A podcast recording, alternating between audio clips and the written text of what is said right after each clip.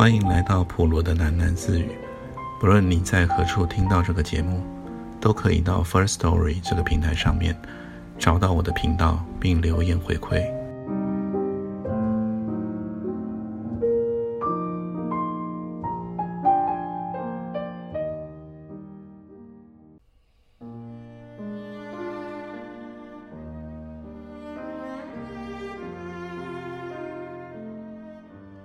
马蒂想起来了，耶稣那冰冷的黑眼珠像星星。星空下的马蒂好像触及了一个很缥缈的领悟，一时还想不清楚。而他对于耶稣的失望却渐渐转淡了。第二天一早醒来，船已靠了岸，停在他们出航时同一个港口。马蒂随耶稣下了船，在渔村里。马蒂四处张望，可是已经找不到那只狗的踪影。这一次，沿着海往北走，走了两天以后，渐渐脱离了干源，海边的大地渐渐地披上了绿茸茸的灌木，外形像巨大酒瓶的红面包树处处可见。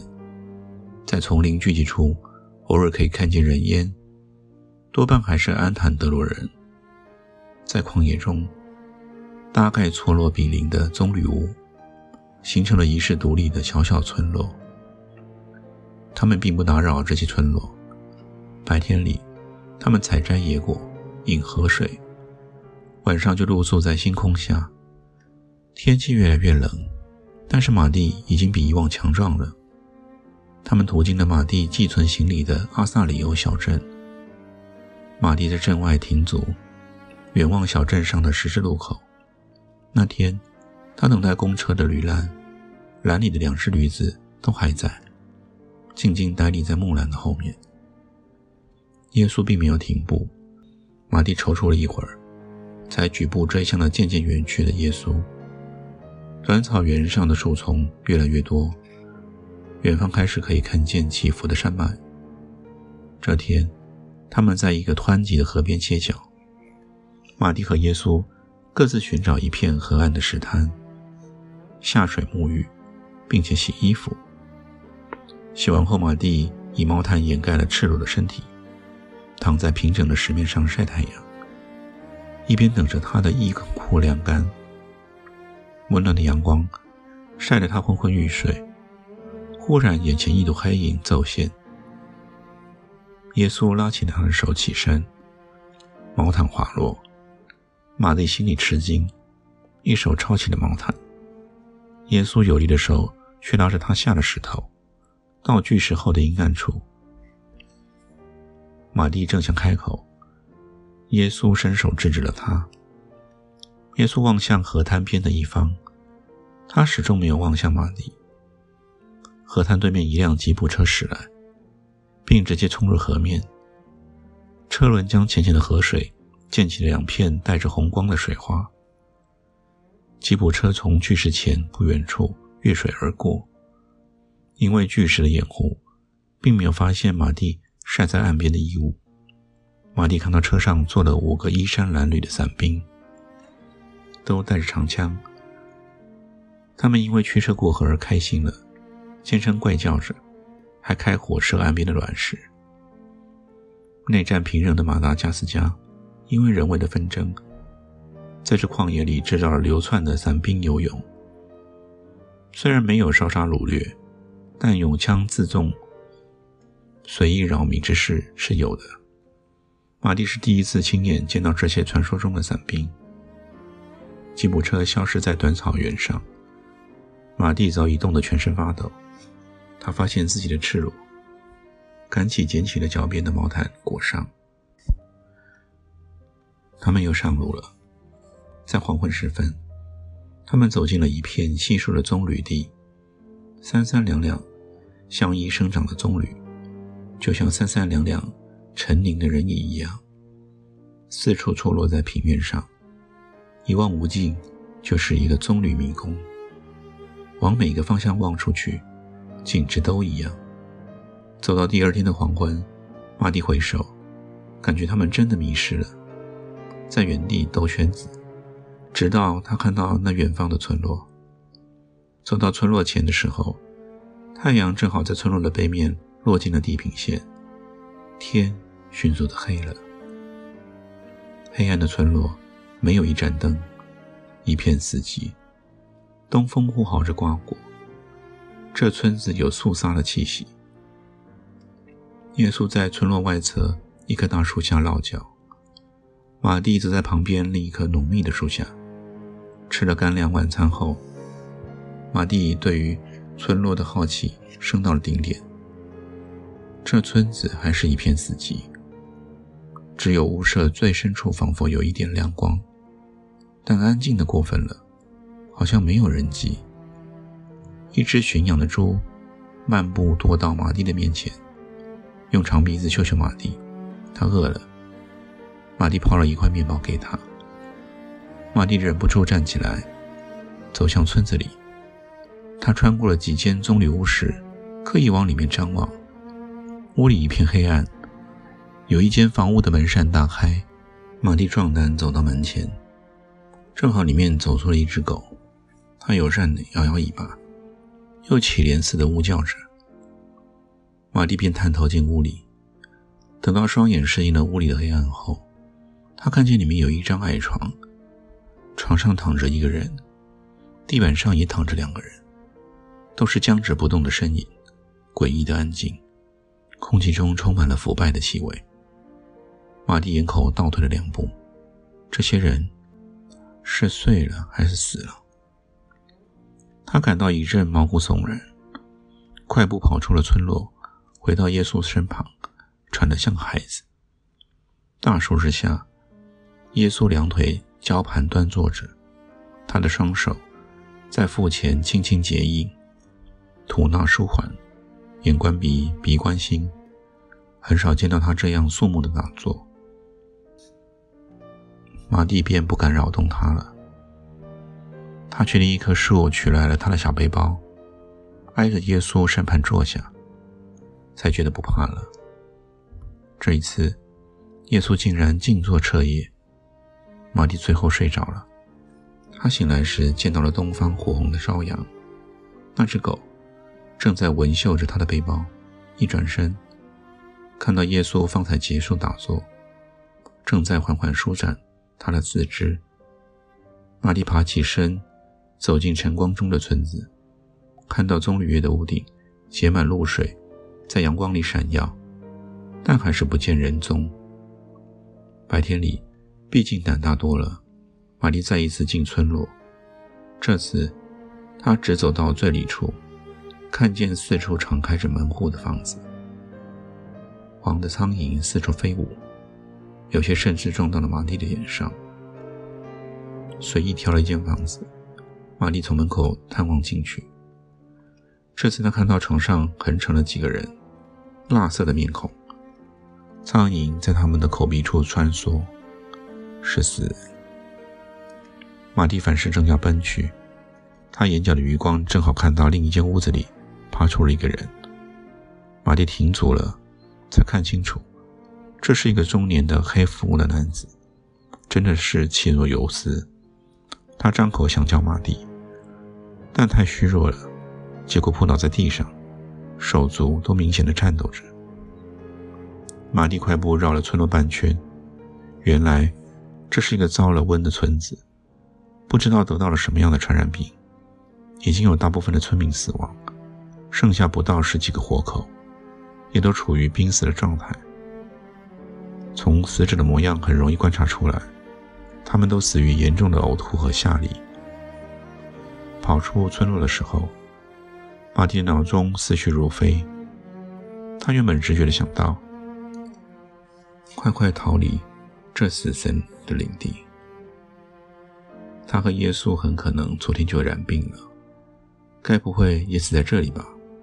他一边跑，一边下意识的以袖子掩住了口鼻。但是一个念头又猛然升起：耶稣能看病，也许他救得了其他人。跑到耶稣的面前时，惊慌极了的马蒂拉住了耶稣的衣袖，匆忙将村子里的惨况说了。为防语言不通，他用中文、英文、法文各说了一次。他抬头仰望耶稣，没想到正如他所料，耶稣静静地转开脸，从风中走了开去。一整天，马蒂心焦如焚，他放弃了逃离异地的说法的想法。他在躺着死人的民宅里，找来了水桶，一桶桶提水，被下力的虚脱的病患喝了。他绕着村里外跑了一大圈，电话，只要找到电话，甚至电报机，只要能向外通讯，也许就能找来援手。但是在村里完全不见电器。他又想找到任何一种交通工具，可以及时到外地求援。从当初南下的旅程中得来的概念，他知道这里最近的人烟处也要一两天的路程，但是并没有交通工具，连一头驴子都没有，只有自由漫步的猪。他哀求了耶稣十九次。恐怕语言不通，他又比手画脚的详述，但耶稣一如往常，并不理会他。而很奇怪的，耶稣也不打算离开这里，他宁静如洗，在树丛里逛逛走走，要不就是安详的静坐。玛丽只好扯住他的手腕，要拖他进村子。救救他们了，耶稣！我知道你能的。在大寒中，玛蒂挥汗如雨。但是他只得到蜻蜓撼柱的感觉。耶稣是一头大象，任他怎么拖，怎么推，也不能挪动他半步。入夜之前，残存的病患又死了九人，现在只剩下一个妇人，一个小女孩，还有一个早就不哭的婴孩。你怎么能见死不救啊？玛蒂哭了，她抹掉泪水，愤然望着耶稣。玛蒂看见的，还是耶稣的那双眼睛，黑的像夜，冷的像冰，平静的像死亡。第三天的早晨，玛蒂躺在村子中的水井旁，她又脏又乱又累，怀里抱着在黎明断气的婴孩。另外那个妇人和小女孩，则在更早之前的黑夜里停止了呼吸。某些东西在马蒂的心里也停止了。大风吹来，风里的黄沙掩上这个死绝之村，一切都随风而逝了。马蒂和耶稣亲眼看着这一村人死光，他亲眼看见他袖手旁观，对于他们的垂死，冷漠的没有伸出援手。不可原谅。这一次，再多的玄妙的宁静，也不能遮掩耶稣那根本上的无情。为什么眼睁睁看着病魔摧残这些人却无所谓呢？他分明懂得艺术。即使说他觉得这些人病得太重了，无可救药，以行医者的立场，至少也应该试试看，总该试试看啊！将死去的婴孩还回去他死去的母亲的怀抱。马蒂花了几秒钟考虑，本想要把死者掩埋了，可是尸体实在太多。远超过他的体力所能处理。另一方面，他也想到，应该将这个死村保持原貌，让后来的人明白发生了什么事。所以他将死者静静留置在他们死去的地方。站在凄凉的村口，玛丽的心中充满了愤怒。没有借口，不可原谅，什么理由都不能挽回玛蒂的失望。假如耶稣从来不诋毁任何人。那还有可解释，可是偏偏马蒂看见他行医于西萨平原，这次却令于救治濒死的村人。不要跟我说你行不行医是性之所至，你这种虚无缥缈，只有辱没了医生的称号。马蒂用他最拿手的中文对耶稣怒叫道：“一想到耶稣可从来也没有自称过医生，他又悻悻然地高声喊着。”你的宁静，只是伪装的太好的无情。耶稣的反应是，完全不出乎他意料，静静的转开头，他正要离开这个村落。你到底有没有心啊？为什么不说话？马蒂挽住了他的大脸，不让他就这样转身离去。结果耶稣的物品散落了一地，耶稣的针灸包、木碗、毛毯、匕首、小陶瓮落在地上。看到了针灸包，玛丽更加生气了。她用力踢地上的黄沙，扬起的沙尘蒙上了耶稣的物品。见死不救，人家竟然还叫你耶稣！玛丽决心要用黄沙把这针灸包掩埋。他蹲下来，双手铲沙，泼向了耶稣和他脚下的物品。一层层黄沙泼洒过处，风吹来，耶稣的衣摆又恢复洁净，不止洁净，甚至是圣洁的，没有生命般的一尘不染。玛丽索性捧起了沙土，抹过了耶稣同样洁净的针灸包，才终于舒了怒气。死亡的颜色。玛蒂举起了成屋的针灸包，猛然对耶稣说：“这才适合你。”耶稣并没有回答。玛蒂所不知道的是，叫耶稣的人的眼睛看不到颜色。灰色的山，灰色的水，灰色的天，灰色的人，这是耶稣眼中的灰色的宁静的世界。耶稣捡起那一只小陶瓮。用袖子擦了擦上面的灰尘，他带着小桃往走了，留下其他的东西，还有马蒂。马蒂蹲坐蹲坐在沙地上，看着耶稣遗弃的物品，忽然发现，他也是耶稣的遗弃物之一。